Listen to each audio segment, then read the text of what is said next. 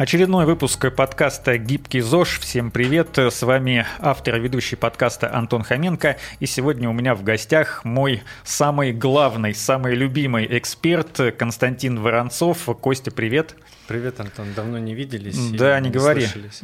Костя, напомню для тех, кто впервые слышит эту фамилию, хотя в большинстве выпусков э, Костя был экспертом, тренер по легкой атлетике. Мы с ним говорим про разные полезные штуки для нашего здоровья, в том числе, если вы бегом занимаетесь, то это вообще для вас прям супер полезная информация. Первый сезон нашего подкаста был исключительно с Константином Воронцовым. Там тоже очень много полезного он рассказал. Ну, я надеюсь, что вы, э, когда присоединяетесь присоединялись к нашему подкасту, вы как раз с первого сезона, как любой нормальный человек, и начинали слушать, но если вдруг не с первого сезона, то это тоже нормально. Костя, расскажи мне в преддверии темы, которую мы сегодня затронем, а, ты недавно ездил в отпуск. Это было в Анапе, если я не ошибаюсь, да. и ты там потратил достаточное количество времени на то, чтобы найти нормальную площадку для беговых тренировок, и, насколько я знаю, насколько я понял, так ничего и не нашел. Так ничего не нашел. А почему? А вот шут его знает. Почему я не нашел? Ну, потому что их там нет. Нет, они там есть. Просто они закрытые для людей. Ну, то есть просто так прийти туда и заниматься спортом нельзя? Нельзя, да. Первая площадка, она старая, еще советского образца. Стадион «Спартак». Летом его, я так понимаю, закрывают и устанавливают там цирковую площадку. На одном из виражей стоит просто здание сооружений под названием «Цирк». И туда продают билеты, родители водят детей и смотрят цирк. То есть можно бегать только по участку 300 метров, а остальной участок он закрыт. И вообще, как когда я пришел на стадион, нам так культурно объяснили, что ребята, лучше сюда просто не, не ходите, потому что у нас в Анапе для бега ничего не предусмотрено бегайте, пожалуйста, по набережной.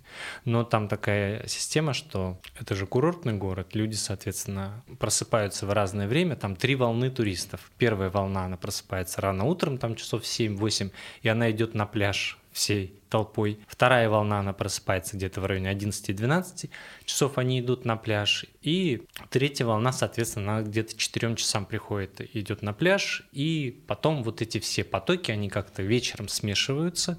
И плюс-минус э, по этой набережной вообще невозможно бежать. Это все равно, что как у нас на Верхнем озере, приди и попробуй там побегать, ну, попробуй там побегать хотя бы там по 4.30, там по 4 минуты попробуй пробежаться. Это не получится. Да даже люди там по 5 минут в темпе бегать не могут. Вот очень, очень большое количество. И вторая площадка, она принадлежит Министерству обороны, там установлен большой двухметровый забор, зайти ни бесплатно, ни платно на эту площадку тоже нельзя.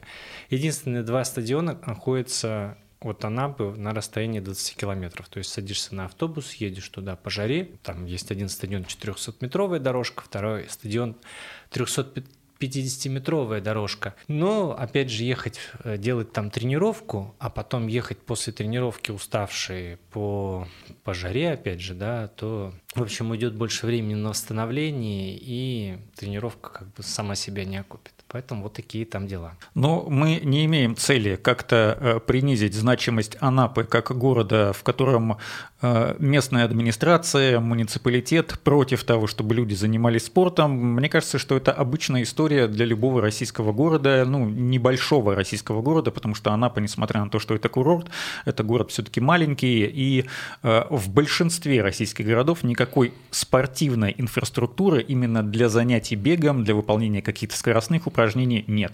То есть, если ты хочешь заниматься бегом, то, пожалуйста, беги по дороге, беги по асфальту, по бетону, э, по тротуару, ну, в общем, и так далее.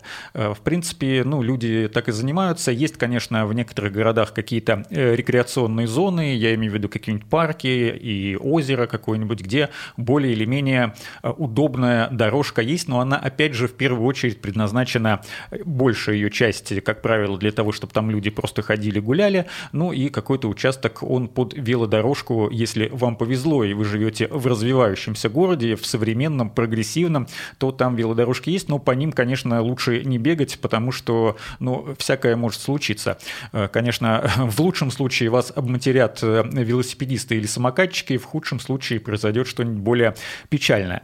И э, вот если сравнивать Калининград с другими городами в этом плане, насколько у нас все-таки более прогрессивный город, потому что что, ну, у нас, э, как наверное, во многих городах России, э, возле каждой школы, ну, по крайней мере, крупной, большой школы в каком-то развивающемся большом густонаселенном районе есть свой стадион, там, конечно, дорожка не 400 метров, а дай бог там 200-250, но туда практически невозможно попасть, если ты не учишься в этой школе.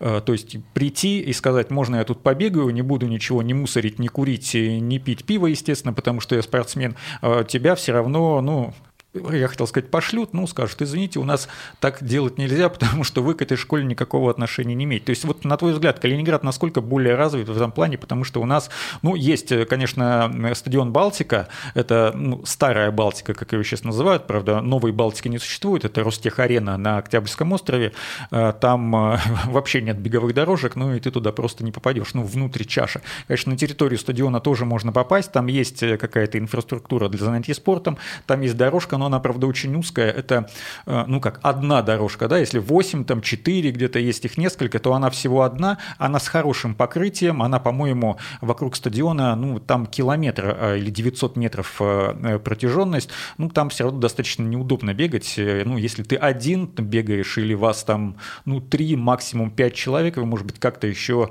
бегая в одном темпе, не будете друг другу мешать, но если народу вдруг соберется больше, то тогда, извините, ни о какой нормальной тренировке Балтике не может идти речи. Ну и Балтика – это, наверное, единственное место. Есть еще трудовые резервы стадион, где ты проводишь э, большинство своих тренировок.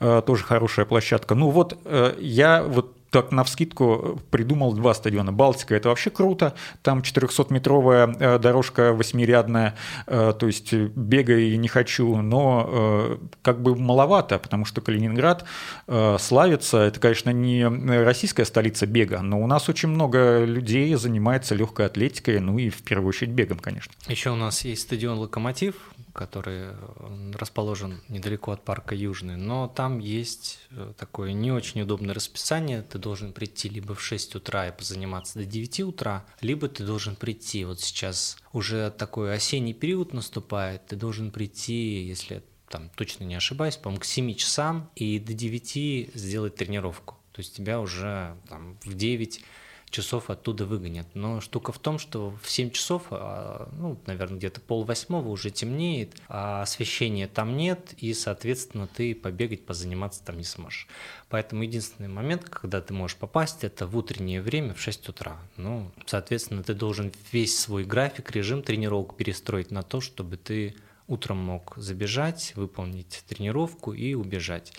Э, чем классный этот стадион? Тем, что там есть рядом парк, ты можешь отбегать какой-то кросс в парке, а потом забежать на стадион и побегать какие-то отрезки такие развивающие, ну, выполнить такую полноценную тренировку. Вот, еще, я знаю, есть стадион лицея номер 17, он там, по-моему, 250 метров, дорожка там тоже можно заниматься. А на 23-м лицее есть дорожка, но в этом году они построили большой забор, там почти 2,5 метра. Я обращался в администрацию города, мне ответили, что заняться, заниматься там можно, но нужно прийти туда с паспортом, подойти к охране и, соответственно, тебя внесут в этот список, э, выдадут пропуск, и ты сможешь проходить. Но опять же... Вот Это ты... каждый раз нужно делать? Нет, э, дадут карточку, и ты по этой карточке сможешь ходить.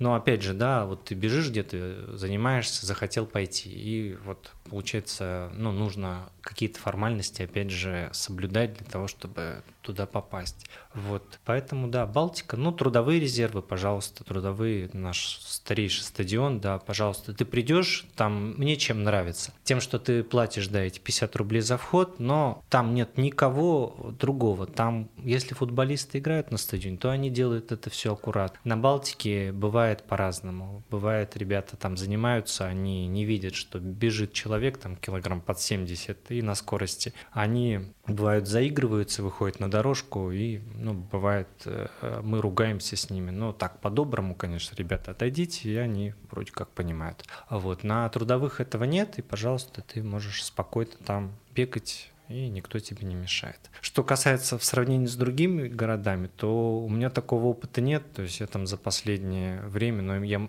я много ездил по России в, дес, в нулевые годы, но вот в десятые годы я не ездил, и поэтому вот так вот сказать не могу, что там лучше или здесь лучше.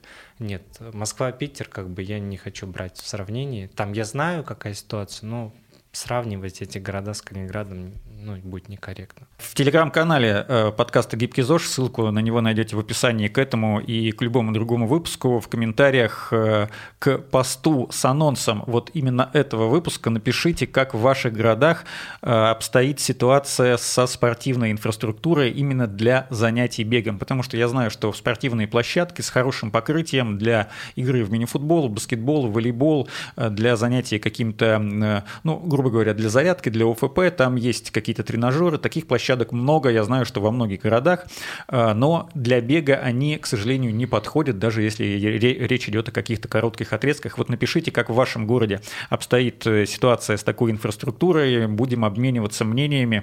Очень интересно узнать, что происходит в ваших городах. Ну, даже если вы живете в Москве и Санкт-Петербурге, про которые э, Костя так тактично умолчал, потому что там по умолчанию вроде бы как должно быть все более развито, все равно пишите, наверняка там тоже есть какие-то трудности с тем, чтобы э, заниматься спортом в удобном месте, э, в удобное время.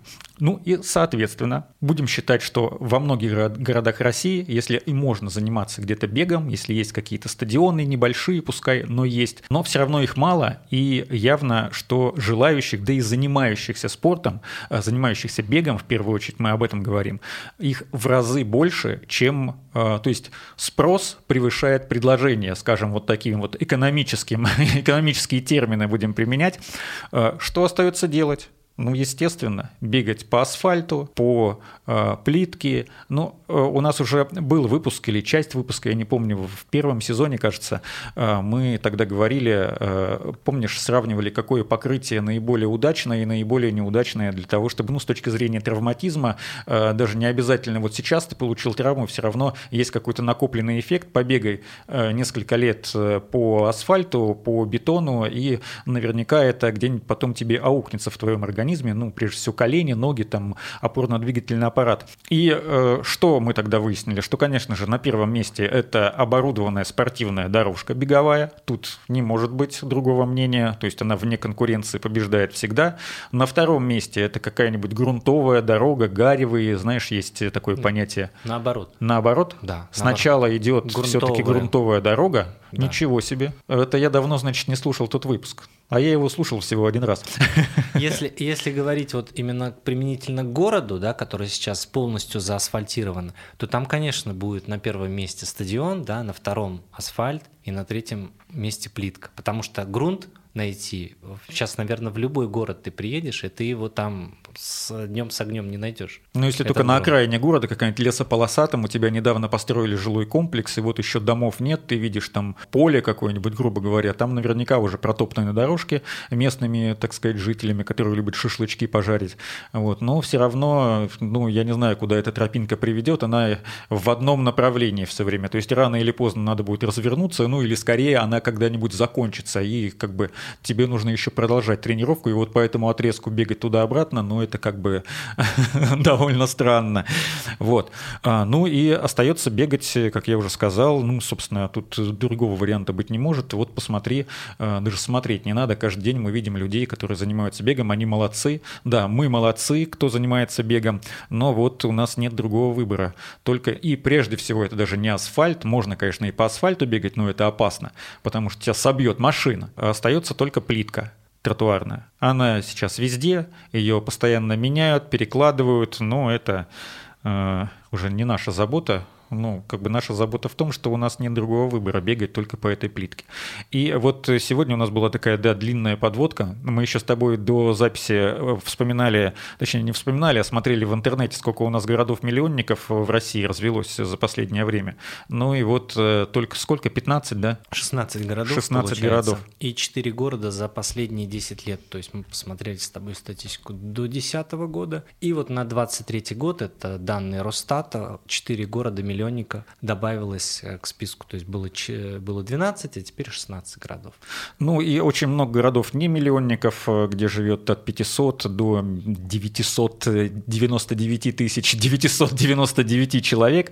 Вот, там, естественно, ситуация складывается примерно так же. Ну, то есть все города закатаны в асфальт и обложены тротуарной плиткой. Вот, и по ней бегай, хочешь не хочешь, ну, другого выбора, собственно говоря, нет. Можно же, да, бегать по тротуарной плитке, если осторожно, да, как говорится. Э, ничего не остается, да, то есть если хочется бегать и ты вынужден это делать, да, бегать, ну, нравится тебе бегать. Другой вопрос, что нужно минимизировать те удары, которые нас ждут на этой плитке. Ударная нагрузка. Ударная нагрузка, да, на опорный двигатель. Как минимизировать? Да, как минимизировать это? Ну, то есть э, речь идет сейчас даже не об ударной нагрузке, потому что ударная нагрузка – это всего лишь причина того, что может с нашим э, здоровьем произойти. Не обязательно вы получите травму прямо здесь и сейчас, хотя такое тоже может быть, и постарайтесь, пожалуйста, этого избегать, будьте как можно более осторожным, но все равно э, рано или поздно что-нибудь где-нибудь аукнется.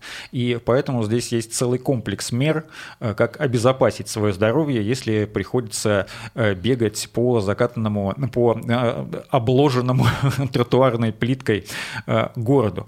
Естественно, ударная нагрузка, и ты хотел сказать, что нужно тщательно выбирать беговую обувь. Да, первое, что, с, чем, с чем мы сталкиваемся, это с обувью. Когда вы только-только начинаете заниматься, я говорил в прошлых выпусках, что берите любую пару кроссовок, которые у вас есть, и бегите. Ну, почему так? Потому что, да, человек в первые занятия не побежит там 5, 10 километров. Ну, скорее всего, он там километра 2-3 где-то пробежит там где-то день-два отдохнет, опять пробежит там километра три. Ну, то есть это у него не будет очень большого пробега за первые месяцы занятий. Но как только он войдет во вкус, как только он увидит, что есть соревнования, которых он может принять участие, зарегистрироваться, пробежать, получить медаль, там, сделать классную фотку на память. Он в это дело во все втягивается, и, конечно, аппетит растет. Хочется бегать больше, хочется бегать уже с лучшим результатом, чем раньше, и встает вопрос выбора обуви. Не будем э, про обувь говорить, но ту или иначе какую-то обувь он спортивную себе, именно специализированную, беговую выбирает. Так вот, если же, если бы мы бегали полностью по грунту, то обуви хватало бы на больший пробег. То есть, ну, в районе там а, раньше производители заявляли 800 по 1200 километров можно было в одной паре обуви пробежать. То сейчас речь идет где-то от 500 до 700, в зависимости от того, какие там материалы в подошве кроссовка. Ну, в первую очередь, сила трения, наверное, играет э, роль, да, потому что об плитку, об асфальт э, подошвы стираются быстрее, чем об грунт, и я уже не говорю про спортивное покрытие. А, получается, да, что, во-первых, сила трения на подметку влияет, то, что асфальт, он быстрее просто эту подметку изнашивает. И второй момент, так как асфальт и плитка, она более твердая, то, соответственно, идет удар, он более сильный, из-за того, что на твердую поверхность идет приземление стопы. И та подошва, которая там установлена, те материалы, которые внутри, они просто быстрее прессуются. При беге по грунту, так как он мягче, соответственно, этот пресс он э, не так жестко срабатывает на эту подошву. И, соответственно, подошва, она может служить дольше. И поэтому возникает вопрос, что эту обувь, которую приобрели, нужно менять чаще и следить за тем, какой пробег у этой обуви есть. Сейчас там куча программок, э, даже там, не знаю, в каком-нибудь Adidas раннинге ты бегаешь, и он тебе считает, э, забиваешь туда свою пару кроссовок, в которой да, ты бежишь, и она тебе считает, оп, уже ты там пробежал больше 500, и тебе нужно уже смотреть какую-то обувь, которую выберешь следующим кандидатом на твои беговые... На износ. На износ, да. Так, окей, мы выбрали э, правильно кроссовки беговые, да? Дашь несколько советов, ну, вкратце буквально, потому что у нас тоже уже много раз об этом шла речь, как правильно выбрать беговую обувь и вообще в целом э, форму для занятий спортом, любым, не обязательно бегом, э, но вот буквально базовый совет сейчас давай повторим, повторение мать учения, как выбрать пару кроссовок, которые тебе подходят для занятий спортом, для занятий бегом. Первый вопрос – это пронация стопы, если она нейтральная, то подбираются кроссовки с нейтральной пронацией, если у вас плоскостопие, то необходимо подбирать подбирать кроссовки, у которых есть поддержка, такие супинаторы, вставки идут пластмассовые. Вот, э, если с этим разобрались, то второй момент, который очень важен, это ваш вес. Если вы очень большой человек, ну, грубо говоря, вы там от 90 килограмм и выше, у вас там вес 100-120 килограмм, то необходимо выбирать кроссовки, у которых будет более толстая пятка. Есть такой показатель дроп вот он идет от 4 до там 12, как правило. И вам нужно выбирать где-то вот от 9 до 12 кроссовки, у которых более-более толстая массивная подошва. Если вы человек среднего телосложения или худой, то, соответственно, вы можете выбрать от там, 4 до 12, от 4 до 9 вот этих вот дроп, чтобы у вас не была эта подошва сильно толстой. Почему так? Потому что некоторые люди, они вот не знают, они худые, и они смотрят, например, видят подошву ультрабуст, Adidas, там все, короче, ты будешь бежать, там по этому Лететь асфальту, прямо. да, надо будет у тебя там пружинить и все такое. Но штука в том, что так как эта подошва, она предназначена для более, скажем, полных людей, то так как ты худой, из-за удара, который приходится да, на эту подошву, она тебя не будет так сильно выталкивать, потому что она предназначена на больший вес. Поэтому нужно выбирать для себя, пока вы только-только начинаете, это вот в среднем таком, получается, диапазоне от 4 до 9 дроп. Ну и минималистично это для людей, которые уже давно занимаются, это минималистичная обувь, там практически нет перехода с пятки на носок. Это вот та обувь, которая предназначена уже для таких бегунов, у которых там стаж 5, пускай 6 лет. Вот э, для этих бегунов, у кого сильная стопа закачанная. Ну, то есть для тех, у кого вопрос техники бега уже не существует, они сами, не задумываясь, бегут уже правильно и удобно, скажем так, для своего организма, для своего опорно-двигательного аппарата. Проговорим еще э, один момент.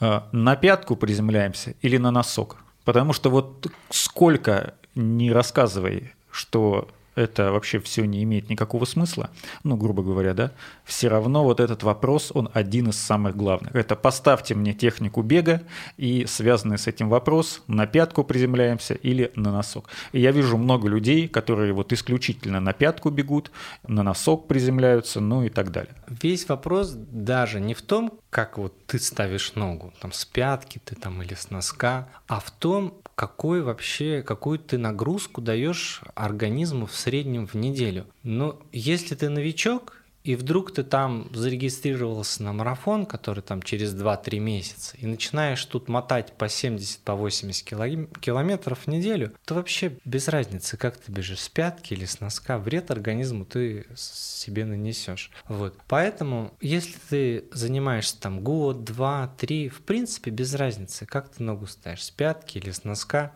просто бегай, двигайся, а дальше уже все зависит от твоего, скажем, спортивного такого состояния. То есть, если ты вышел на определенный уровень, если ты уже начинаешь чувствовать скорость, ты начинаешь там уже какие-то скоростные работы проводить, тебе уже са- сама биомеханика выведет на то, что тот, например, способ, который, который ты используешь, ну, например, ты бегаешь с пятки, что он не настолько экономичный, не настолько эффективный.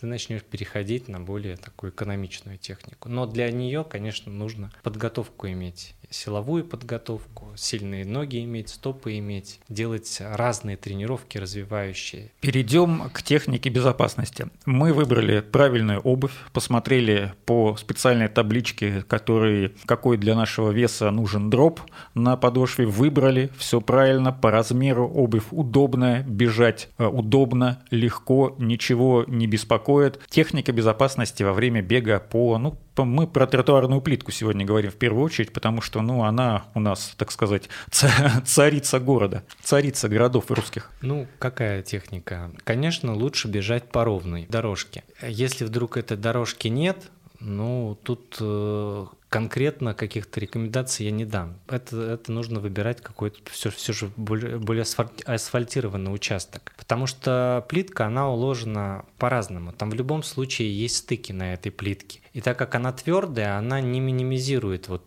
э, перепад на этих стыках. И, и ты, пробегая, там, не знаю, 5-7 километров, уже начинаешь э, какие-то микроповреждения получать. А вот. Они незаметны глазу и незаметны по ощущениям, потому что у нас в организме быстрее всего восстанавливаются мышцы, но именно сухожилия, связки, если там идут микротравмы, то ты их не ощущаешь, пока уже не доходит до более таких серьезных случаев. Тут бы обратил внимание на то, что все-таки а, так как э, есть вот эта ударная нагрузка, и организм новичков, он не такой сильный, что мышцы еще не укреплены, нужно давать больше времени вот после занятий бегом, больше на восстановление. То есть там не день, я бы сказал, а два дня давать на восстановление, когда вы только-только начинаете заниматься. И у нас там целый выпуск есть, да, как ускорить это восстановление, прежде всего сон, питание какие-то, там ванные процедуры, плавание, другие виды.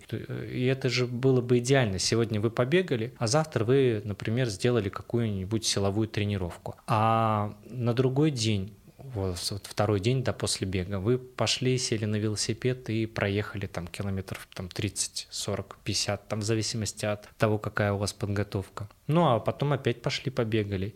И чередование вот этого всего, оно будет минимизировать, орга- организм постепенно будет привыкать к таким вот к жестким условиям, котором он находится, в котором тренируется.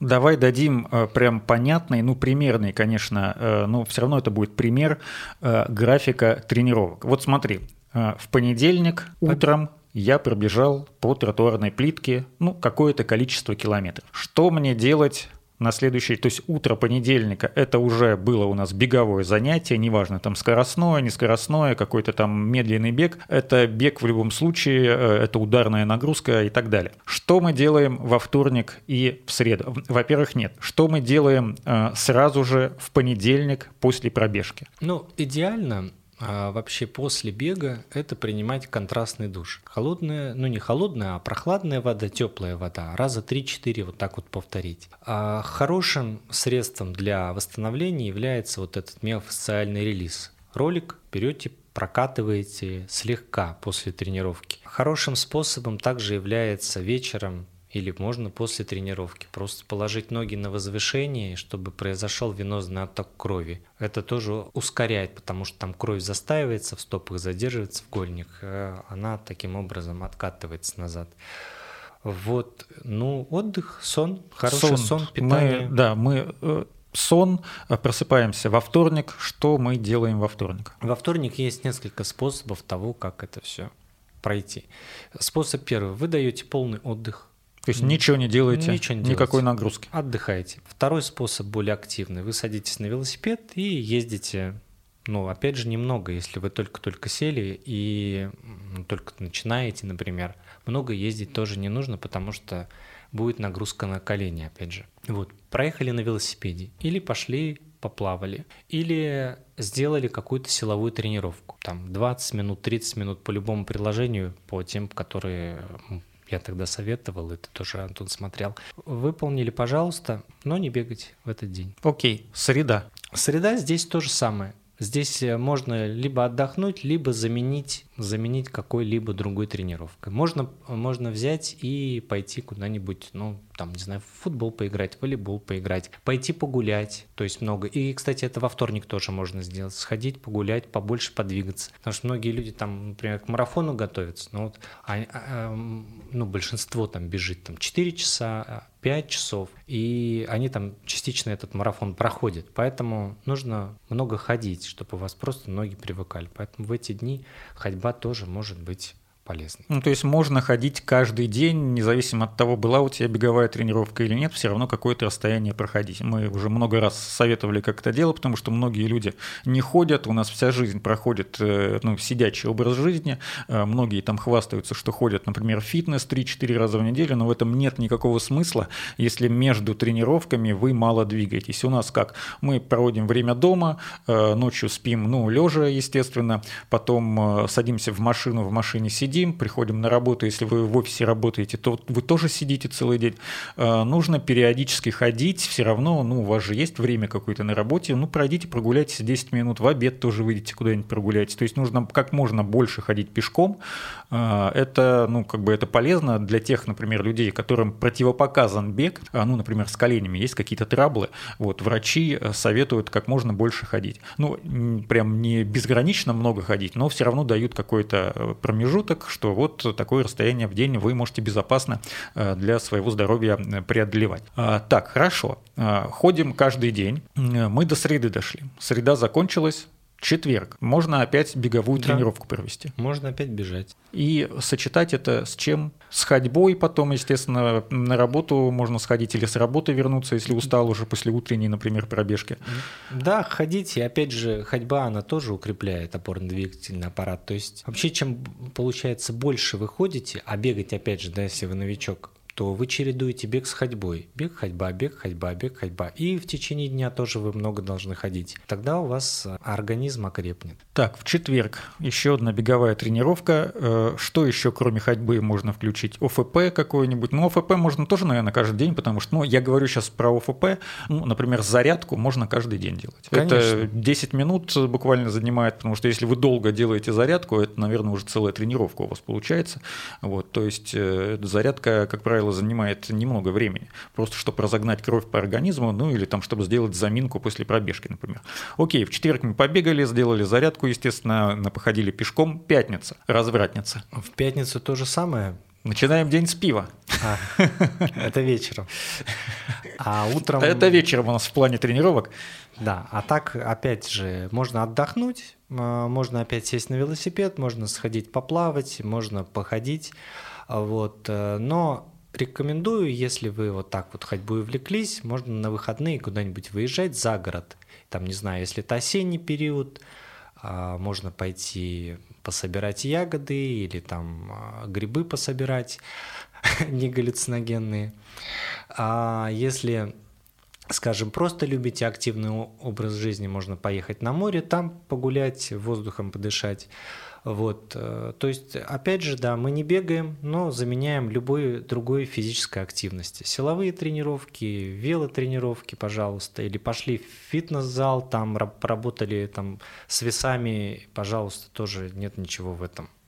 Ну, ты вот про море прямо сейчас так опрометчиво сказал, потому что мы с тобой живем в Калининграде, а нас слушает какой-нибудь человек в Челябинске. Я говорю, ничего себе, что на море в Сочи, что ли, поеду специально на выходные? Да так денег не напасешься. Но здесь имеется в виду где-нибудь на свежем воздухе прогуляться, потому что наверняка в любом городе, э, там неважно, где он находится, на берегу моря, в Челябинске море точно нет, вот, но э, в любом случае в Челябинской области наверняка есть какие-то места, там излюбленные местными жителями, куда можно приехать на выходных прогуляться, ну и э, я понимаю, да, ты, что ты хотел сказать, что в Челябинске свежий воздух дефицит, но наверняка э, где-то в Челябинской области есть места, где воздух почище, чем в самом Челябинске.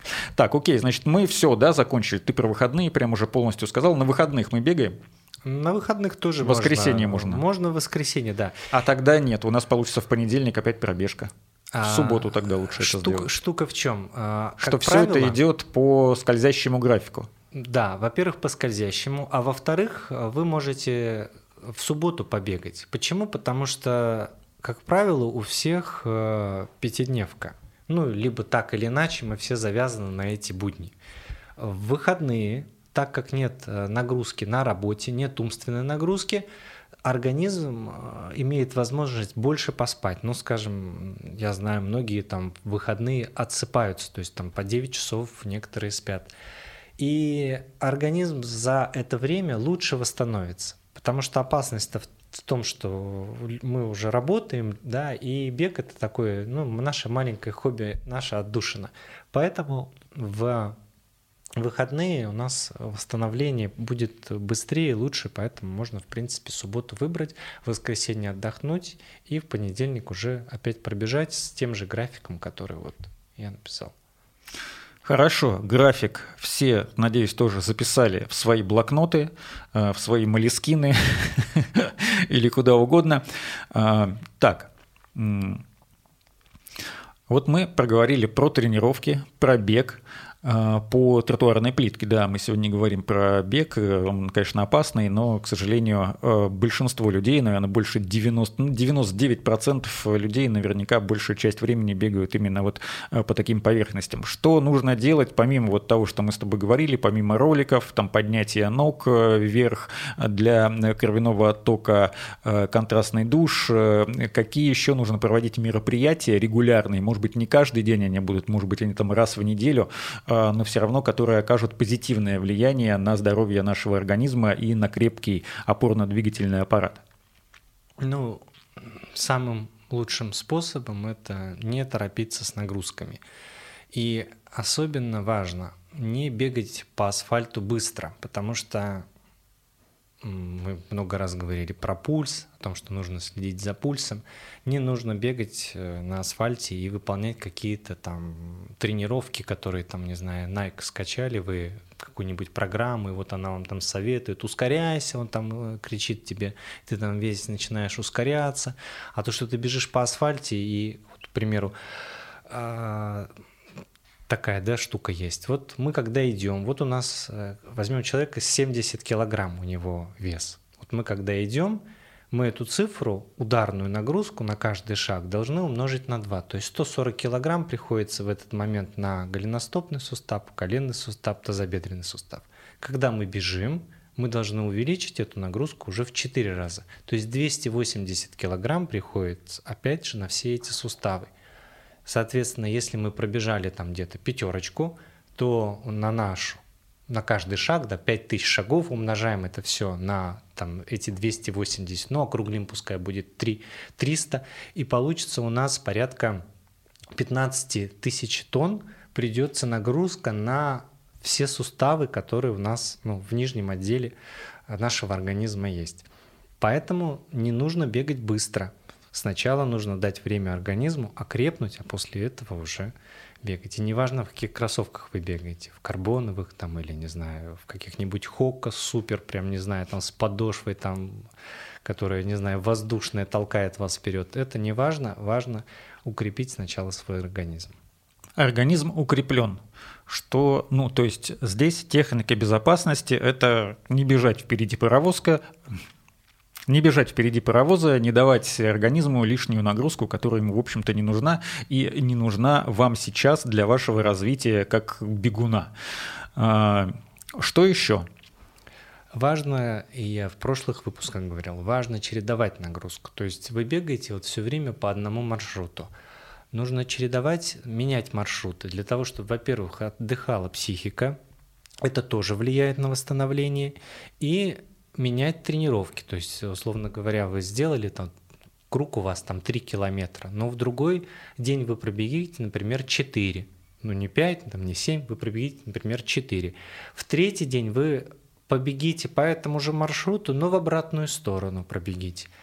А на другой тренировке найдите там небольшую, может быть, горку, Попробуйте позабегать в горку. Вот вы забежали, шагом вернулись назад, опустился у вас пульс ниже 120. Опять легонько забежали, не надо быстро, легко забежали туда, в эту горку. Также спо- э, спокойно спустить. Почему в горку? Потому что у вас, во-первых, мышцы будут разные работать, во-вторых, ударная нагрузка меньше, потому что вы ногу ставите как наверх, не сверху вниз, а наверх. С горки сбегать не надо, вот именно наверх можно позабегать. Вот. Это тоже будет влиять и на тренированность, и на восстановление, так как мышцы волокна поработают другие. А вот ты говоришь про чередование, да? А, если, например, на маршруте на каком-то привычном для человека, есть разное покрытие. То есть вот здесь он пробежал по тротуарной плитке, дальше по асфальту пробежал, потом есть где-то тропинка, ну то есть грунтовая дорожка, он пробежался по ней. Вот это вот чередование во время одной тренировки, оно как более позитивно влияет, может быть менее позитивно, то есть какой-то стресс для организма, возможно, есть из-за того, что меняется э, ну, нагрузка, э, проще бежать по какому-то одному покрытию, сложнее по другому, или травма опаснее, наверное, в нашем случае. Вот, или, в принципе, это ничего не меняет. Я слушал однажды вебинар одного доктора-травматолога, и он говорил, что лучше, если вы выбрали бежать по какому-то определенному покрытию, то лучше по нему и бежать. Почему? Потому что когда идет переход, например, с асфальта на грунт, что внутри организма, в головном мозге происходит импульс того, что покрытие сменилось. И он а, начинает, э, организм реагировать на это так, что, например, если мы бежали по асфальту, он бежит по мягкому, внутри он начинает эту нагрузку как бы смягчать. Потому что не смягчать, а именно э, по мягкому бежим. Ну, значит, нам не нужна такая сильно э, внутри, скажем, мышц и всего остального, не нужно их так сильно зажимать, потому что мы бежим по мягкому. А бежим по мягкому, опять у нас э, выбежали на твердое, снова в организме стресс происходит, что бежим по твердому, нужно опять мобилизоваться, опять мышцы начинают напрягаться. Вот. Поэтому лучше бег, бегать по какому-то определенному, чтобы не было вот этого перехода. И тем более, например, бежишь по асфальту, выходишь на плитку, а по плитке там вот эти неровности идут, стыки на плитке, ты постоянно по ним, потом опять. В общем, это тоже влияет. Про э, баню ты часто говоришь, э, когда речь идет о процессе восстановления после тренировок. А насколько часто нужно к этому прибегать? Ну и вообще, какое полезное э, действие оказывает ну, теплый, горячий воздух, когда мы в бане находимся? А, раз в неделю, но желательно, чтобы у вас между тренировками прошло не менее 4-5 часов, потому что когда вы сделали тренировку и получил организм стресс... Сразу в баню лучше не идти? Сразу нет, потому что это будет еще стресс. Ну, к примеру, ты даже побегал на пульсе до 150, там уже сердце так, так или иначе поработало вообще весь организм поработал. Ну, и... в жару как бы пульс сам по себе увеличивается, потому что... Э, почему, кстати? Почему? Потому что необходимо охлаждать организм. И у нас кровь приливает к коже для охлаждения. Вот. А для, во время физической нагрузки нам нужно, чтобы кровь вместе с кислородом шла к мышцам. Кислород необходим для выработки энергии. Вот, поэтому вырастает э, частота сердечных сокращений. Вот, отдохнули после тренировки, пошли в баню, посидели. Но, опять же, париться нужно с умом. Не так, что зашел и как... Давай 200, как есть некоторые люди, там, давай, поддай, там, на камни, как ливанет. Там. Да. Я таких боюсь, если честно. Ну вот я с ребятами периодически хожу в баню со своими учениками, и как э, бывает, вот мы заходим, сидим, греемся, Бывает, вот приходит, только-только вот он пришел, вот он еще ничего, как говорится, и он еще берет, значит, этот полов, ковш, ков, да. ковш и начинает это фигачить. Я говорю, ну куда вы льете-то? А что сейчас, тут же холодно. Я говорю, так вы посидите, погрейтесь, вам не будет холодно, вы уже согреетесь. Нальет, три минуты посидит, и все, его уже там нет убегает. Вот поэтому нужно зайти в баню, не нужно сразу лезть на верхнюю полку, посидеть внизу где-то, просто погреться хотя бы минутки три, там четыре, выйти, охладиться, там принять душ или вы вылить там на себя воды, прийти посидеть уже там, ну, где, где отдыхают люди, посидеть, остыть, отдохнуть, попить воды там или чай взять с собой.